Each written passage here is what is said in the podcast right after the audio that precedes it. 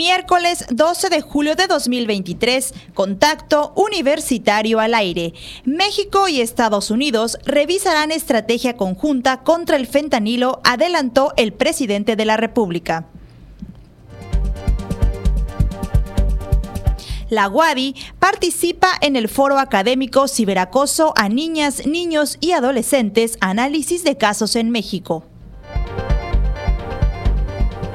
Impartirán cursos sobre electrocardiografía en la Facultad de Enfermería. Hoy platicaremos con Diego Alberto del Toro Canto, estudiante de Ingeniería Física de la Facultad de Ingeniería de la UADI, quien nos hablará sobre la beca de apoyo para doble diploma. Con esta y más información arrancamos Contacto Universitario.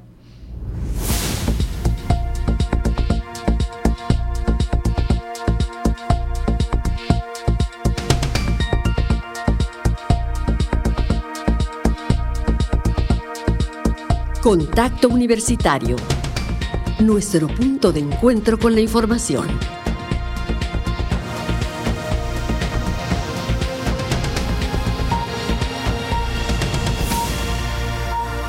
Contacto Universitario buenas tardes, hoy miércoles 12 de julio, una emisión más de Contacto Universitario, transmitiendo desde Radio Universidad. Les saluda Jensi Martínez a nombre de las personas que integramos este equipo informativo.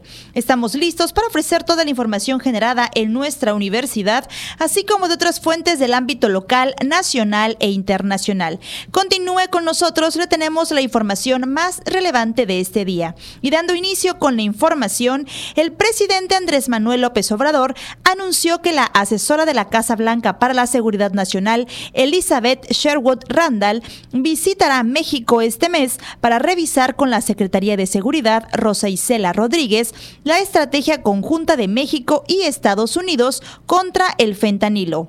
En conferencia de empresa matutina, el jefe del Ejecutivo Federal reiteró sus críticas del grave consumo de drogas en la Unión Americana y acusó que no están atendiendo las causas de la drogadicción sí están trabajando ellos porque es muy grave la situación del fentanilo en Estados Unidos y sí están actuando de manera responsable, pero hace falta más y hace falta atender las causas porque es un problema complejo, porque exige la demanda y es la demanda al fentanilo o demanda a cualquier droga. De que hay una sociedad insatisfecha, en este caso jóvenes, que se sienten solos, hay un vicio, no son felices y buscan enfrentar esa desolación ese vacío, esa infelicidad en el escape con las drogas que va generado transitoriamente una felicidad, pero es algo efímero. Es una trampa que lleva a una infelicidad y en este caso a la pérdida de la vida.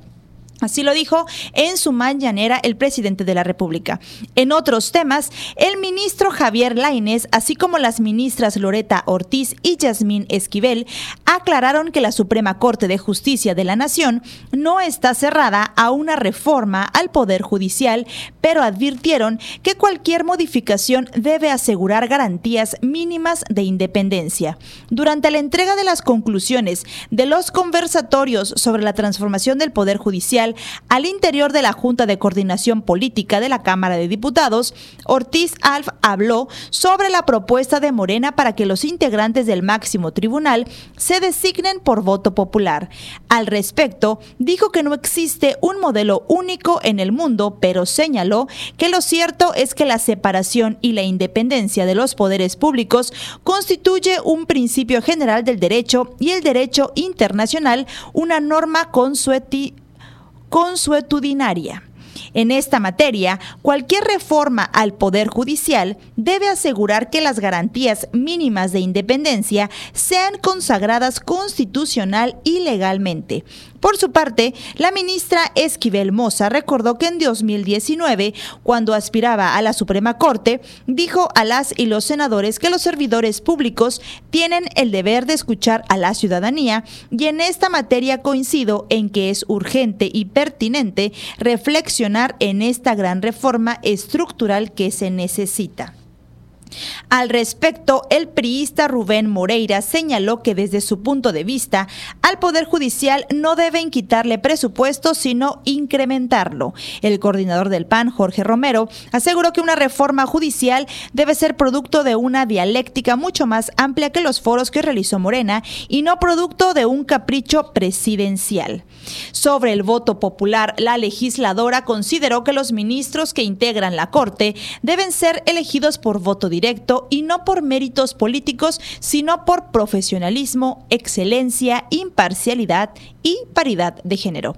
Dejamos hasta aquí este bloque de noticias y ahora iniciamos las noticias generadas desde esta casa de estudios y es que la WADI participa en el foro académico ciberacoso a niñas, niños y adolescentes, análisis de casos en México.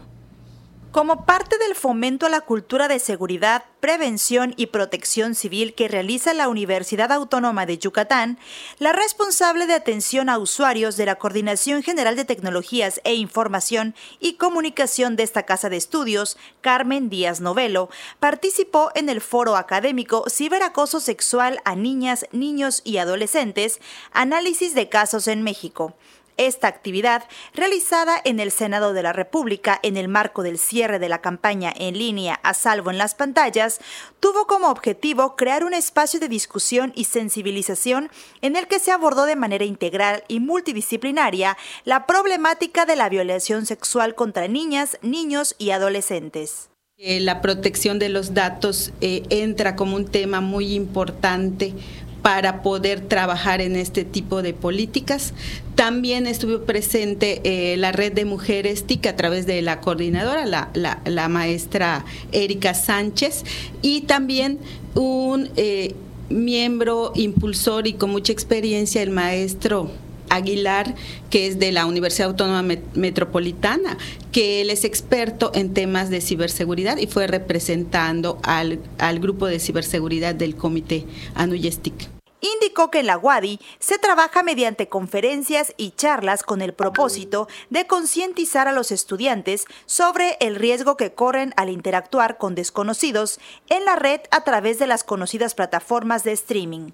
Lo que se busca, dijo, es prevenir el acoso sexual y extorsión en redes sociales contra menores, pues se han reportado casos en los que son engañados y molestados por otros adolescentes con quienes intercambian fotos y videos íntimos el poder darles toda una serie de, este, de indicaciones. Y para esto algunos expertos, inclusive a nivel Latinoamérica, hay una persona que se llama Angélica Contreras que trabaja con, con la sociedad de Internet, han creado una guía para papás docentes para que los niños, niñas puedan navegar de manera segura. Así se le, esas guías normalmente podemos nosotros buscar eh, navegación segura para niños, niñas y vamos a encontrar opciones didácticas para poder transmitirles a ellos este tipo de, de cuidados.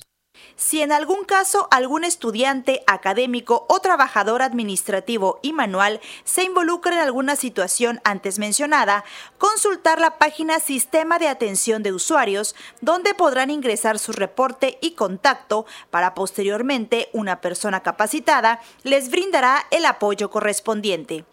Para contacto universitario, Jensi Martínez. Entre otras noticias, la Facultad de Matemáticas ofrece diplomados de calidad para el periodo agosto-septiembre. Se ofertarán dos diplomados.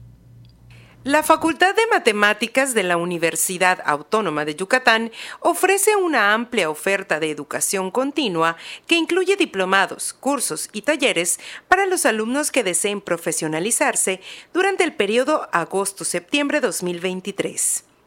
Al respecto, la coordinadora de educación continua del plantel Viviana Ascorra Novelo destacó que de acuerdo a la misión del plantel de formar profesionistas altamente capacitados, desarrollar investigación y realizar actividades de extensión en matemáticas y computación, así como en sus diversas aplicaciones, y atenta a satisfacer las necesidades en su área de competencia, ofrece a la sociedad sus cursos y diplomados. En esta ocasión, uno de ellos es el diplomado en métodos estadísticos aplicados. Se tiene de idea detrás expresamente las personas que necesitan esas herramientas estadísticas, bien sabemos que la estadística está en todas partes, pues vengan al, al, diplomado y aprendan estas herramientas comenzando desde lo más básico. Aquí no se pide o, o, se solicita un requisito de que, ah, bueno, tiene que conocer esto, tiene que conocer aquello. Si es importante, digo, deseable de alguna forma, pues que hayan llevado algún curso y que conozcan más o menos, porque en algunas ocasiones ha tocado recordar y a veces es un poco más fácil recordar que, uh -huh. digamos, tener que aprender de nuevo. Este tiene una duración de 170 horas y se realizará de manera virtual a partir del 18 de agosto del 2023. Está dirigido a profesionistas con estudios mínimos de licenciatura, de preferencia con experiencia en la obtención y análisis básicos de datos. Detalló que el diplomado en métodos estadísticos aplicados se conforma de cinco módulos, estadística descriptiva e inferencial, introducción a las técnicas de muestreo, métodos estadísticos 1, métodos estadísticos 2 y métodos estadísticos 3, relación entre variables. Por otra parte, Ascorra Novelo informó sobre el diplomado Ciberseguridad para los negocios. En esta ocasión, eh, ciberseguridad, les voy a platicar, es para que los participantes desarrollen eh, aplicaciones para proteger toda la informática de los ataques cibernéticos a través de ciertas herramientas eh, importantes. Este tendrá una duración de 152 horas y se llevará a cabo de manera virtual, iniciando el 18 de agosto. Está dirigido a profesionistas afines a las tecnologías de información que requieran implementar estándares y herramientas de ciberseguridad. Para consultar más sobre la oferta educativa de la Facultad de Matemáticas o inscribirse a alguno de estos diplomados, se encuentra disponible el correo educontinua.fmat@correo.wadi.mx. Para contacto universitario, Clarisa Carrillo. Y continuando con los cursos y diplomas, invitan a público en general, estudiantes y egresados a un curso para conocer o actualizarse en materia de impacto ambiental. Del 31 de agosto al 26 de octubre, en la Facultad de Medicina Veterinaria y Zootecnia de la UADI, se impartirá el curso Evaluación del Impacto Ambiental. Alfonso Aguilar Pereira, instructor del curso, detalló que desde hace 14 años imparte esta capacitación, que tiene como finalidad compartir los conocimientos básicos que le permitirá a las personas incursionar en consultoría y entender los manifiestos de impacto ambiental que comparten las autoridades estatales o federales. La persona va a adquirir ciertos conocimientos para identificar qué dice la ley ambiental y cuáles son los mecanismos para poder lograr que las edificaciones o construcciones puedan darse en ciertos lugares geográficos, ¿no? porque México se ha dividido en unidades de gestión ambiental. Detalló que va dirigido a público en general interesado en el tema, pero también para estudiantes. En este caso, puede ser una opción a titulación para los egresados de alguno de los programas que se ofertan en la facultad. Entre los temas que se van a abordar están inducción a la evaluación del impacto ambiental, factores de esta evaluación, metodología y procedimientos estándar, legislación y componentes de una manifestación en impacto ambiental y si requiere formar más personal en eso, porque hay mucha gente que puede hacer, tener una consultoría, cualquiera puede tener una consultoría, no existe una licencia. Para lo que sí se requiere licencia es para ser auditor ambiental, es otra cosa. Uh -huh. Pero para ser un consultor, tú puedes ser un ingeniero, arquitecto, biólogo, abogado. Si tienes, si conoces más o menos cómo está esto y, y, y, y buscas gente que te vaya a apoyar, que tú requieres un equipo multidisciplinario para hacer esto y tienes clientela, pues puedes hacerlo. Los costos son de 5 mil pesos para el público en general y personal WADI y 4.500 para estudiantes o egresados de la facultad. Las personas interesadas pueden enviar un correo a andrea.buenfil.correo.wadi.mx para solicitar más información o conocer el proceso de inscripción.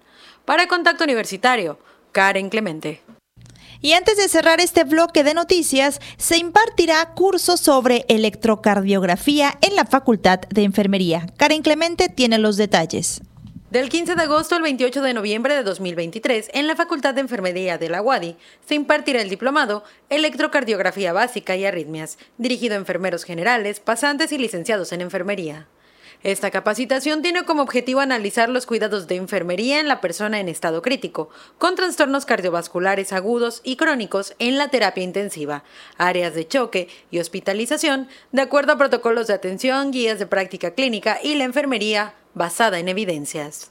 Entre los temas que se van a abordar están anatomía cardíaca, electrofisiología cardíaca y arritmias cardíacas. El diplomado electrocardiografía básica tendrá una duración de 180 horas. Se impartirá de manera híbrida los días martes y viernes de 4 de la tarde a 8 de la noche. Para mayor información pueden comunicarse con Alberta Mendoza al 9992 67 65 63 o enviar un correo a alberta.mendoza@correo.wadi.mx. Para el contacto universitario, Karen Clemente.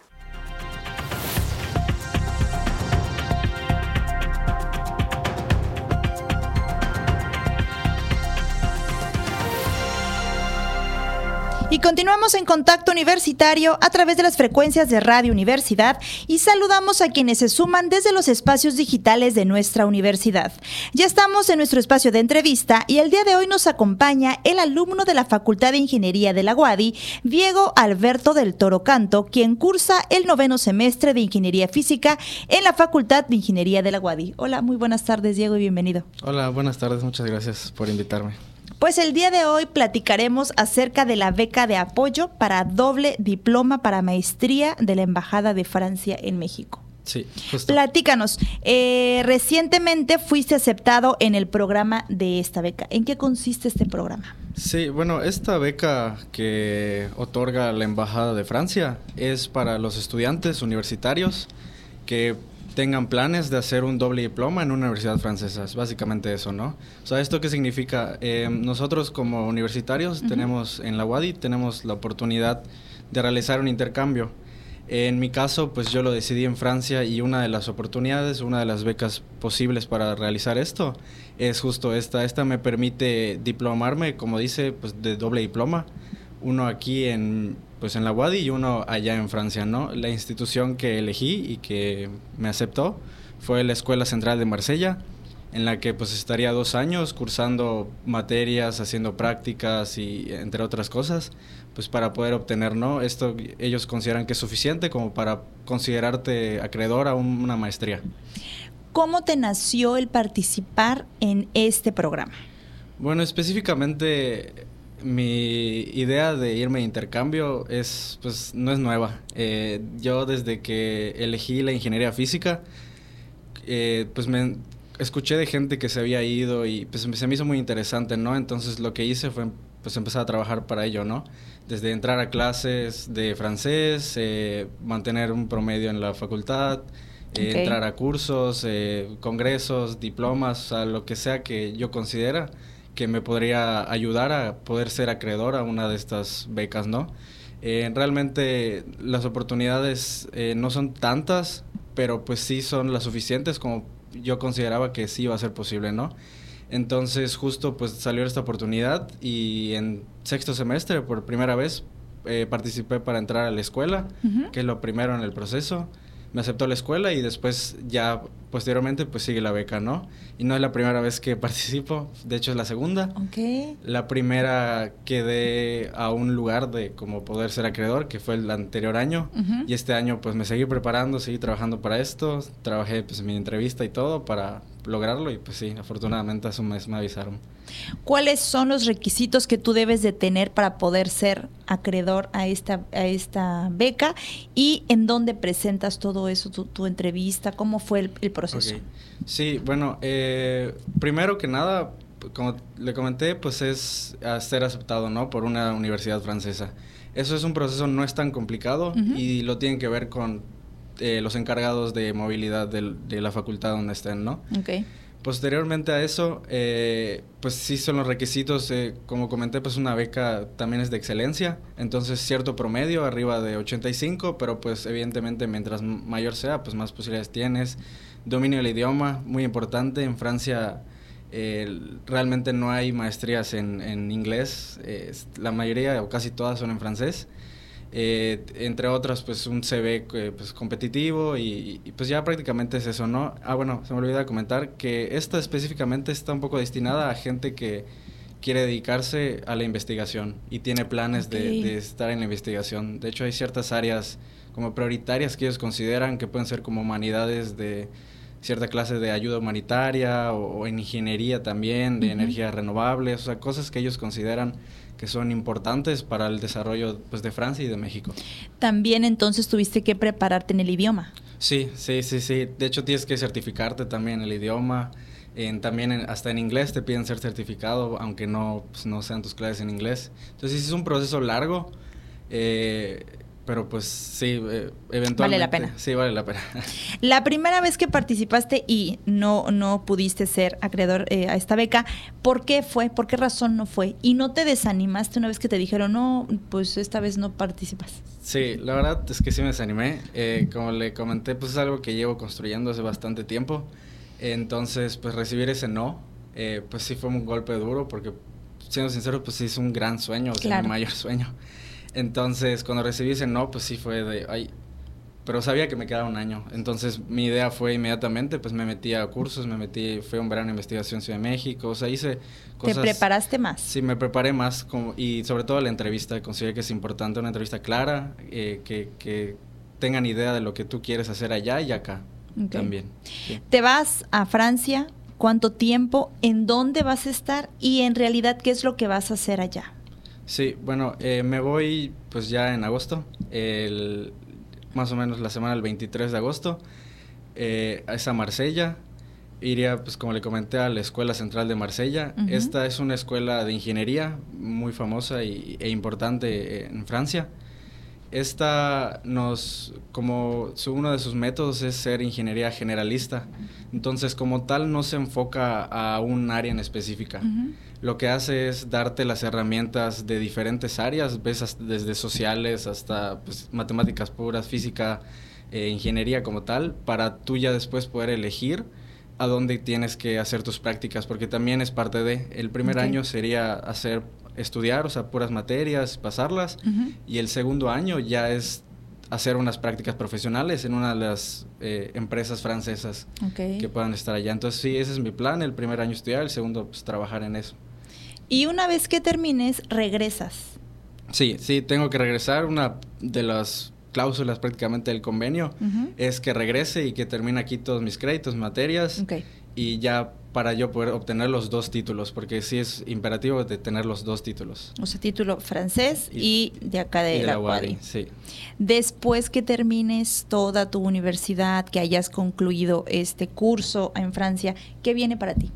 Bueno, yo realmente a pesar de que sigo explorando opciones, últimamente lo que me ha llamado mucho la atención es la investigación. Yo considero que el nivel de ingeniería física en la universidad es bastante alto, tenemos profesores muy buenos que yo entré con la idea de, no, pues quiero ser ingeniero. Ahora tengo la idea, no, pues quiero ser doctor en física. Quiero hacer investigación, quiero dedicarme a eso, quiero compartir mis conocimientos y adentrar en algunos. Hay ciertas áreas que me gustan, por ejemplo, las aceleradores de partículas o la energía nuclear. La energía nuclear, de hecho, hay una materia en, en Francia que me permitirían adentrarme un poco a eso. Entonces sí, es más o menos mi idea, eh, regresar y continuar con el doctorado.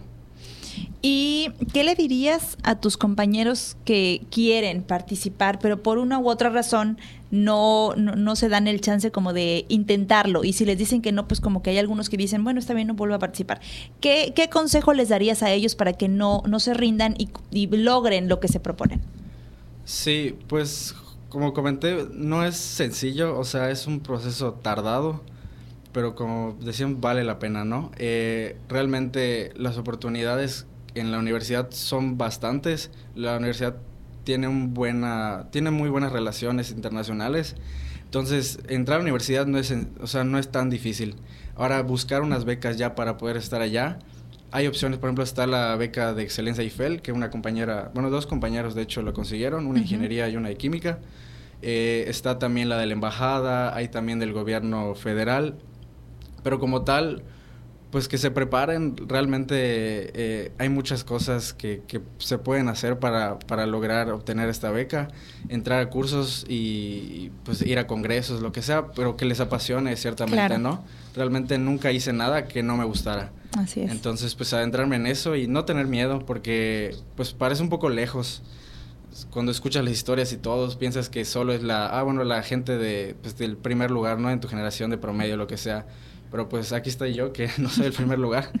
Eh, pero pues también con lo, con lo que hice además de eso, pues logré obtener esto, ¿no? Entonces, pues que encuentren las oportunidades, que se acerquen mucho a sus, a sus encargados de movilidad y pues que disfruten el proceso porque es largo, pero pues terminas aprendiendo muchas cosas, ¿no?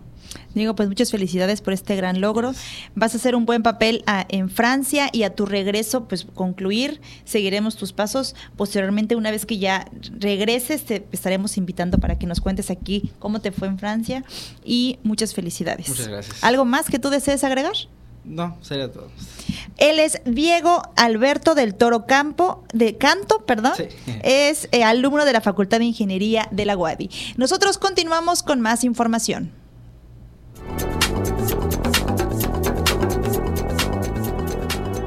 El Comité Institucional para la Atención de Fenómenos Meteorológicos Extremos de la UADI informa que este martes 11 de julio tenemos un ambiente muy caluroso con cielo medio nublado. La máxima temperatura estará en 39 grados Celsius y la temperatura mínima será de 24 grados en el amanecer de mañana miércoles.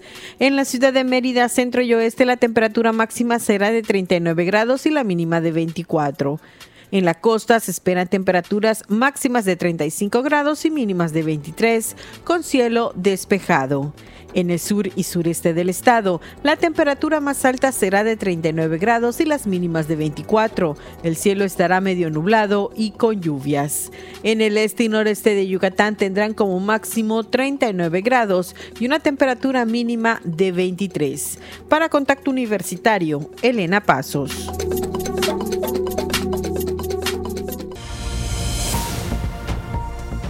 Contacto Universitario, nuestro servicio informativo en radio.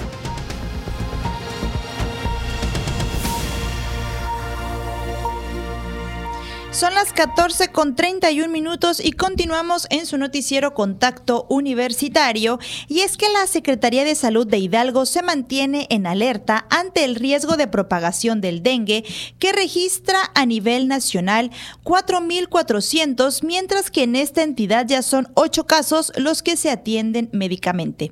De acuerdo con la Secretaría de Salud, Zoraida Robles Barrera, en México se tiene la semana 26 un diagnóstico de 4.400 en Hidalgo se reportan ocho casos, mientras que a la misma fecha del año pasado solo dos. Apenas a la semana 24 habían 3.505 en el país y 6 en Hidalgo. En esta entidad esos casos se reportaron en San Felipe, Orizatlán, donde hay dos personas con el padecimiento, Huautla 1 y Huejutla 5, de los cuales dos corresponden a dengue hemorrágico. La funcionaria resaltó que ante el riesgo de propagación se han fortalecido las acciones de prevención en toda la entidad e hizo un llamado a la población para colaborar en la limpieza de espacios. Recordó que las enfermedades transmitidas por la picadura del mosquito conocido como Aedes aegypti indicó la necesidad del ordenamiento en los hogares y colocar pabellones en los dormitorios. También recomendó el uso de ropa holgada y de manga larga en colores claros y repelente de insectos. Resaltó que la enfermedad es infecciosa y puede también ser asintomática o manifestarse afectando en mayor o menor medida el cuerpo, e incluyen manifestaciones graves y no graves. Sin embargo, es necesario poder contribuir desde el nivel doméstico y evitar la propagación.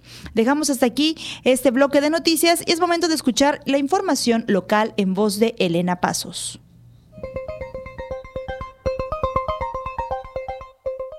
En información local, de acuerdo con el Censo de Población y Vivienda 2020 del INEGI, entre 2010 y 2020, la población de Yucatán incrementó 18.7%, lo que representa 365.321 personas, al pasar de 1.955.577 a 2.320.898 habitantes.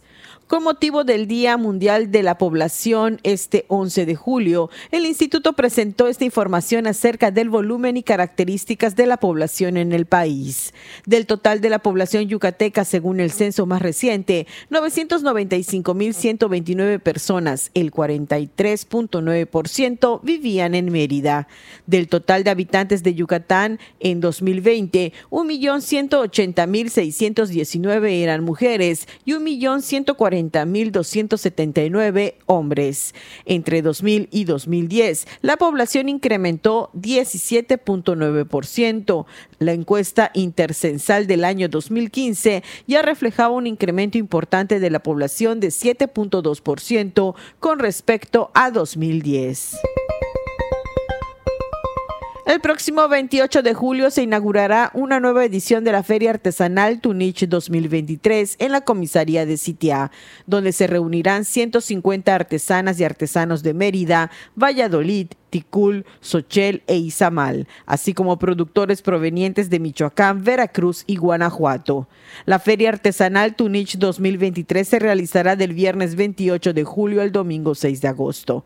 Autoridades aseguraron que este evento creció exponencialmente en los últimos años, pasando de 18 participantes en la primera edición a 150 artesanas y artesanos en 2023. Las y los artesanos expondrán y venderán productos elaborados en madera, piedra, textiles, filigrana y joyería, además que las cocineras de la comunidad presentarán una amplia oferta gastronómica. Como cada año en la Plaza Grande saldrá el transporte gratuito de lunes a viernes de 17 a 22 horas y los sábados y domingos de 13 a 22 horas, mientras que en la comisaría habrá estacionamientos públicos con un costo de acceso de 25 pesos.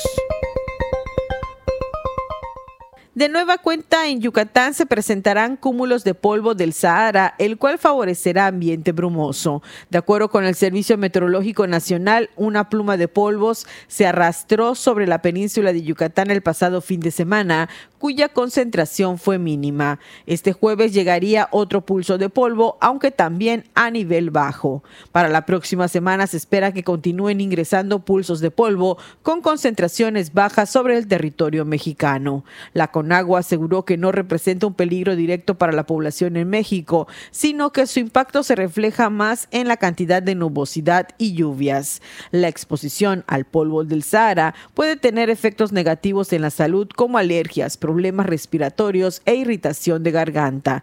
De igual forma, la inhalación prolongada de esas partículas puede provocar obstrucción nasal, picor en los ojos, tos, ataque de asma y dificultades respiratorias. Para Contacto Universitario, Elena Pasos. Y continuando con más información, el exfuncionario del sexenio de Vicente Fox, Juan Hernández, quien se desempeñó como coordinador de agenda y giras del expresidente y coordinador de las relaciones con los mexicanos en el extranjero, fue designado por el CEN del PAN como coordinador nacional migrante del Comité Ejecutivo Nacional de ese partido.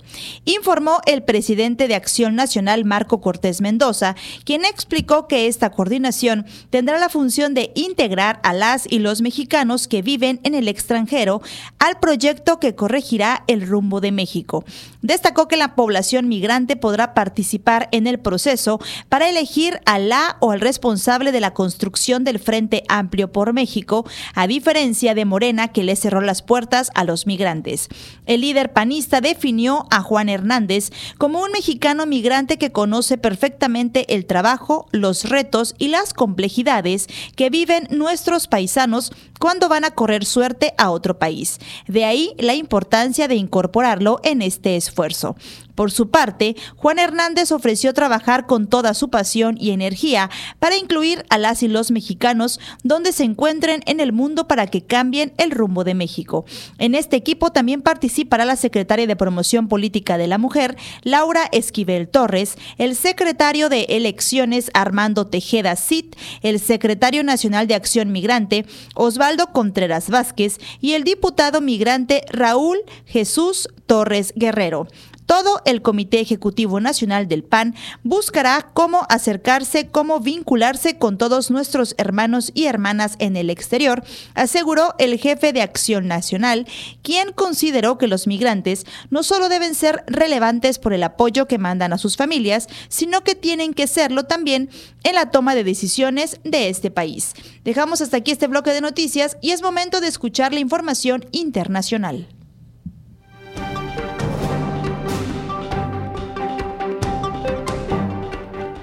En el ámbito internacional, la Unión Europea propondrá a la comunidad internacional en la cumbre de ministros de energía del G20 que se celebrará la próxima semana en India un objetivo mundial para triplicar el ritmo global de despliegue de las energías renovables para 2030 de forma voluntaria, así como duplicar el ritmo de mejoras de la eficiencia energética en esta década respecto a la anterior. Así lo ha anunciado este miércoles en rueda de prensa el Consejo Informal de Ministros de Energía de la Unión Europea.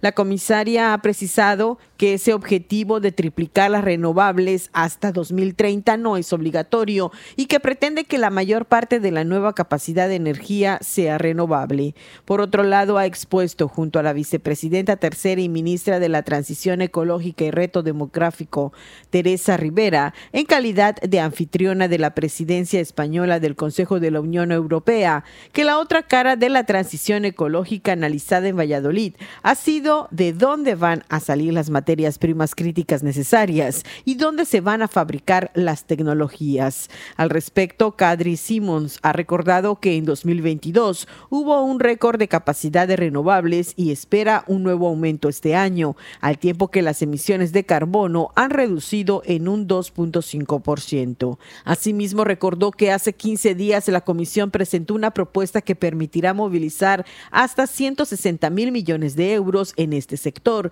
y que las empresas progresen en Europa. Sobre ese aspecto, añadió que en Valladolid han hablado de la importancia de ese plan y de los obstáculos que todavía hay que salvar.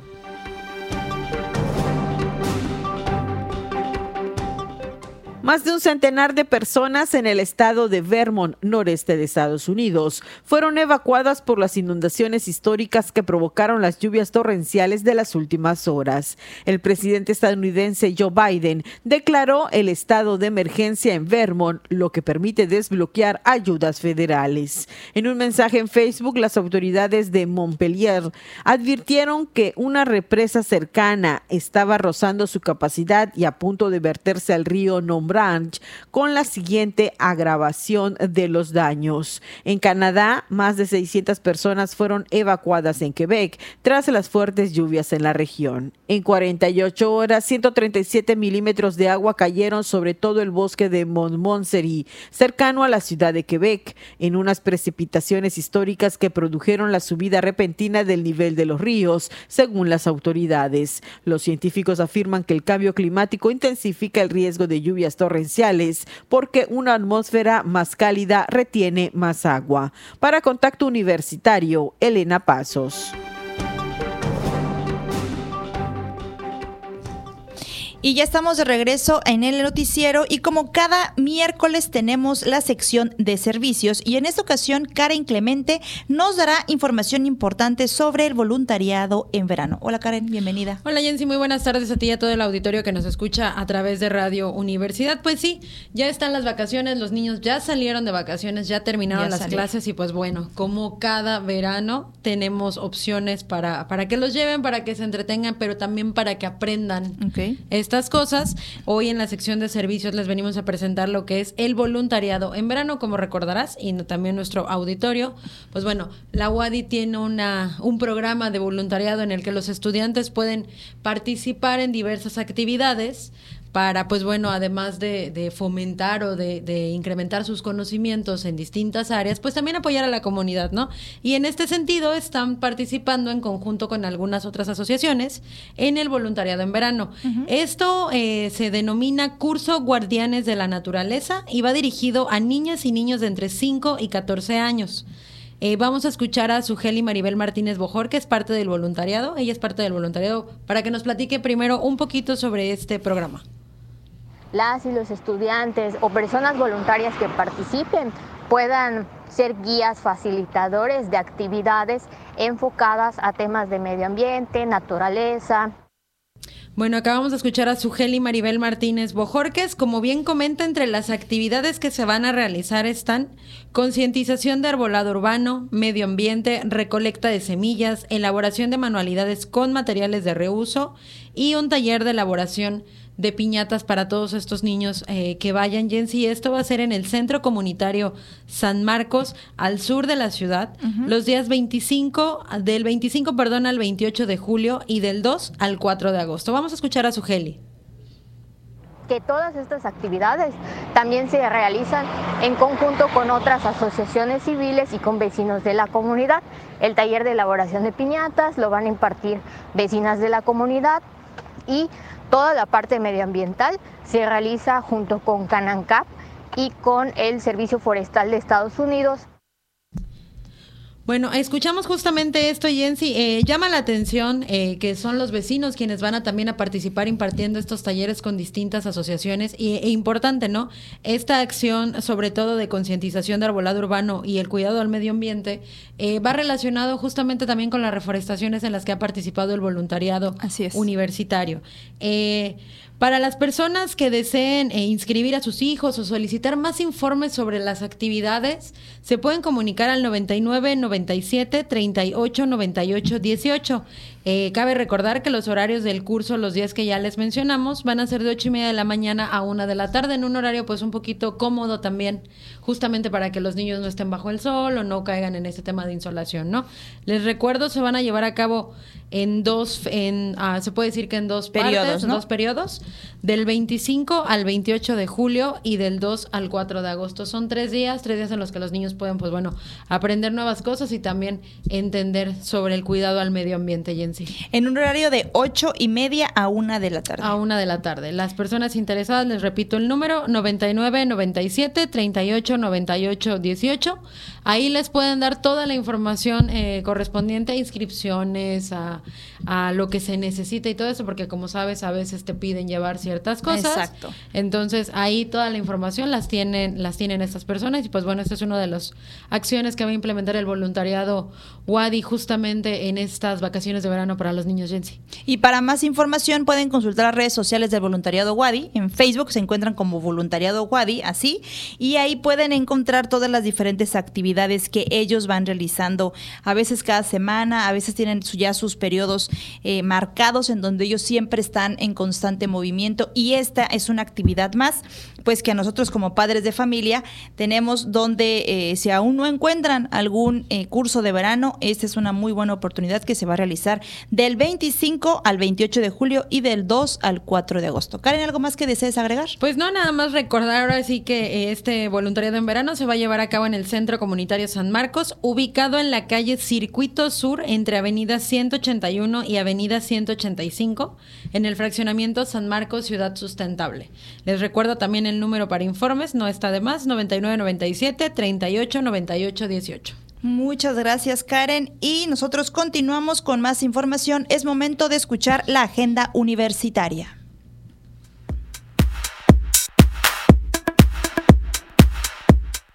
Amigos, enseguida les presento las próximas actividades de nuestra Universidad Autónoma de Yucatán. ¿Te gustaría ser donador de Fundación Wadi AC y no sabes cómo? Aquí te dejamos los pasos a seguir para apoyar a que más estudiantes continúen y concluyan sus estudios. Informes al correo fundacionwadiac.gmail.com o al teléfono 9992 68 57 17 de lunes a viernes de 9 a 4 de la tarde. La Biblioteca Central suspenderá servicios del 15 de julio al 6 de agosto del presente año. Les recordamos que los préstamos para las vacaciones deberán devolverse a más tardar el 14 de agosto, ya que por normativa no se realizan renovaciones después del periodo vacacional. Te esperamos de regreso el lunes 7 de agosto en los horarios establecidos. Te invitamos a inscribirte al curso Introducción a la Logística Internacional que tiene una duración de 15 horas y comienza el 11 de agosto. Si deseas más información, puedes escribir al correo educacioncontinua.fic.correo.wadi.mx. Visita Farmawadi, les invitamos a conocer nuestro amplio surtido en medicamentos en general, medicamentos especializados, material de curación y productos de higiene personal. También contamos con atención médica y análisis clínicos. Nos ubicamos afuera del campus de Ciencias Sociales de la Wadi, Colonia Gran San Pedro Cholul. Nuestro teléfono de WhatsApp es el 9991 27 29 78. Estas fueron las actividades más relevantes. Mi nombre es Fabiola Herrera Contreras, Comunicación Digital, Audiovisual e Identidad. Y ya llegó nuestra salvación. Está con nosotros Andrés Tinoco. Hola Andrés, bienvenido. Jensi, qué gusto acompañarte en nuestro espacio de noticias, amigas y amigos de Radio Universidad. Eh, pues un gusto estar por aquí. Estamos en, todos lados atendiendo varios asuntos. Y antes de cerrar el informativo de hoy, eh, es muy importante para todos quienes formamos parte de, Radio Universidad, pues eh, hacer también el, recuerdo y bueno, hacer del conocimiento, como se ha publicado desde ayer por la tarde, pues que lamentablemente eh, falleció Oscar David Pinto González. Él formó parte del equipo de Radio Universidad eh, durante pues largo tiempo, desde el año 1990. Y bueno, a lo largo de la tarde, la noche de ayer y en sí hoy por la mañana, hemos eh, podido constatar lo que todas y todos quienes convivimos con él y colaboramos con él teníamos por, por certeza y es la cantidad de personas que eh, alcanzó a través de su trabajo, a quienes compartió sus conocimientos, a quienes ayudó a construir proyectos eh, radiofónicos y siempre generoso, siempre dando eh, más de las tareas propiamente de un productor, un locutor, un realizador de contenidos. creo que una de las más grandes cualidades de Oscar era ser generoso en, en el consejo, pero con un timing muy preciso yo reconocí siempre en, Oscar eh, un personaje que sabía muchísimo de la radio, que sabía muchísimo de la cultura, de la vida en términos generales y que tenía siempre la mejor disposición para compartirlo con todo aquel eh, que pudiera estar también abierto y también receptivo a, compartir este, este conocimiento. Eh, Oscar fue el locutor de cabina, había tenido experiencia en radio comercial, recuerdo que nos platicaba acerca de haber sido locutor en Las Panteras en AM y en, a partir de 1990 también locutor de cabina aquí en Radio Universidad, donde como ha ocurrido a lo largo del tiempo, eh, más allá de la función principal que nos toca desempeñar, pues ah, siempre estuvo involucrado en diferentes procesos de trabajo, programador musical, editor, obviamente un productor, un realizador de una cantidad impresionante de programas, de series, de cápsulas. Eh, usted que nos escucha y que ha seguido la emisora a través del tiempo, eh, ubica muy bien el nombre y este cierre de una cantidad, no lo sé, cientos, miles quizá de programas, producciones, en donde al cierre siempre se mencionaba realización técnica Oscar David Pinto González. Más allá de ese legado y más allá de ese trabajo que, queda y que, y que persiste, a mí lo que más me conmueve y lo que hoy por hoy eh, me parece es importante resaltar, reconociendo todo lo que aportó Oscar, es la cantidad de vidas que tocó por las funciones justo como realizador, como editor, como productor de programas. Oscar no solamente tenía convivencia con quienes éramos parte de, la emisora, sino que muchos proyectos, muchos de ellos con estudiantes, pero también con académicos, con personal externo a la universidad, pasaron por la cabina que él tuvo a su cargo durante mucho tiempo. Y eh, siempre se involucraba de una manera muy completa. Siempre que tenía alguna observación, siempre que podía aportar algo de su vasta experiencia, eh, lo ponía justo sobre la mesa en función de mejorar el contenido del proceso, pero sobre todo de mejorar las capacidades, las habilidades de quienes pasaban por, esta, por estas cabinas y que lograban con la guía de Oscar, con la colaboración de Oscar, pues materializar eh, proyectos, ideas que, que de otra manera no hubiesen logrado ser con el brillo con el que se logró.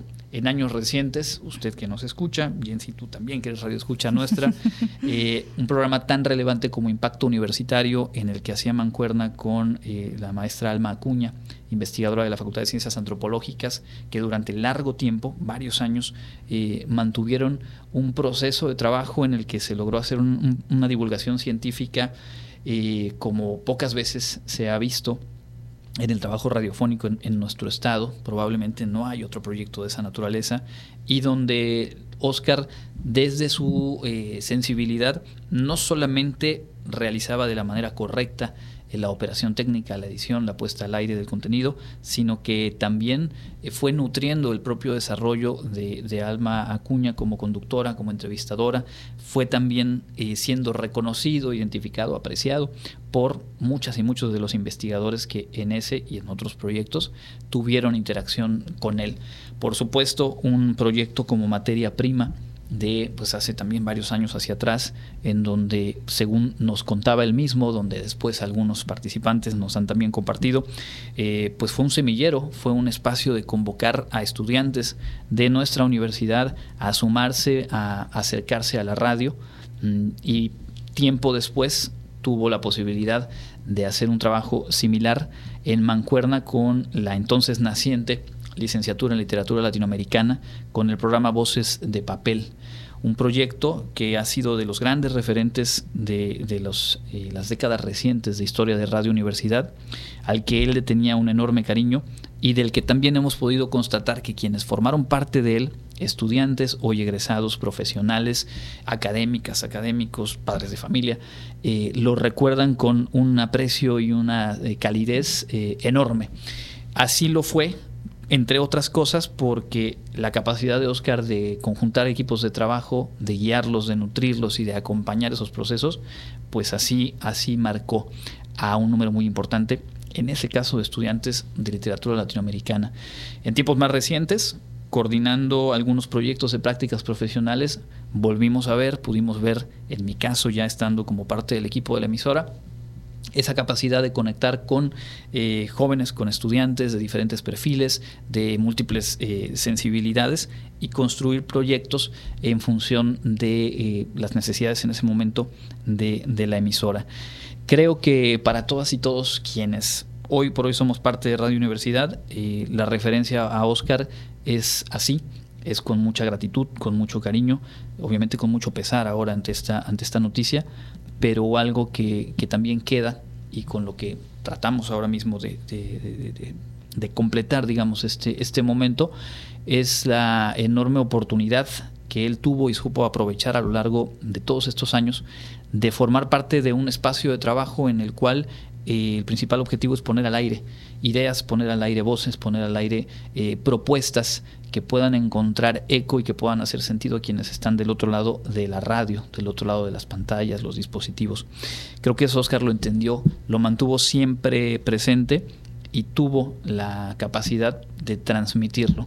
Por eso, para quienes hoy estamos aquí, estudiantes, profesionales, gente también de largo tiempo en la emisora, gente de, que se ha sumado más recientemente, eh, pues también tomamos el, el ejemplo de Oscar como un compromiso y creo que nos hace valorar eh, la oportunidad tan cotidiana como en este informativo de poder estar al aire, acompañar a todas y todos ustedes que nos permiten y que nos abren espacio en su acontecer cotidiano. Y que además tenemos la enorme fortuna de que mucho de lo que hacemos eh, va quedando como testimonio a través de grabaciones, hoy por hoy a través de plataformas en donde los contenidos están. Por supuesto que vamos a eh, estar trabajando en las próximas semanas en reunir, recuperar y, bueno, también poner, compartir con ustedes de vuelta buena parte del trabajo que ha, legado Oscar, reitero, desde diferentes posiciones, pero siempre con, ese enorme eh, talento. Eh, a todas y todos quienes han manifestado a través de las redes sociales, a través de mensajes el día de hoy, eh, tanto a la emisora como a quienes formamos parte de ella en lo individual, pues este acompañamiento ante la pérdida de, de Oscar Pinto, toda nuestra gratitud y estoy seguro que el antropólogo Pinto, como a mí me gustaba decirle, eh, sabe y se sabe reconocido y es más que justo lo que se ha dicho, lo que se ha expresado en torno a un personaje que pues supo, supo ser maestro ejerciendo eh, el trabajo de profesor pero sobre todo ejerciendo su trabajo cotidiano en algo que lo apasionaba enormemente, como lo es la radio, como lo es la posibilidad de generar, rescatar, preservar eh, el archivo sonoro, en este caso de nuestra emisora, pero que también da cuenta de, de la historia de nuestra comunidad, de nuestro estado, y pues de ahí también nuestra admiración, enorme gratitud para Oscar Pinto, y pues un recuerdo eh, de verdad lleno de cariño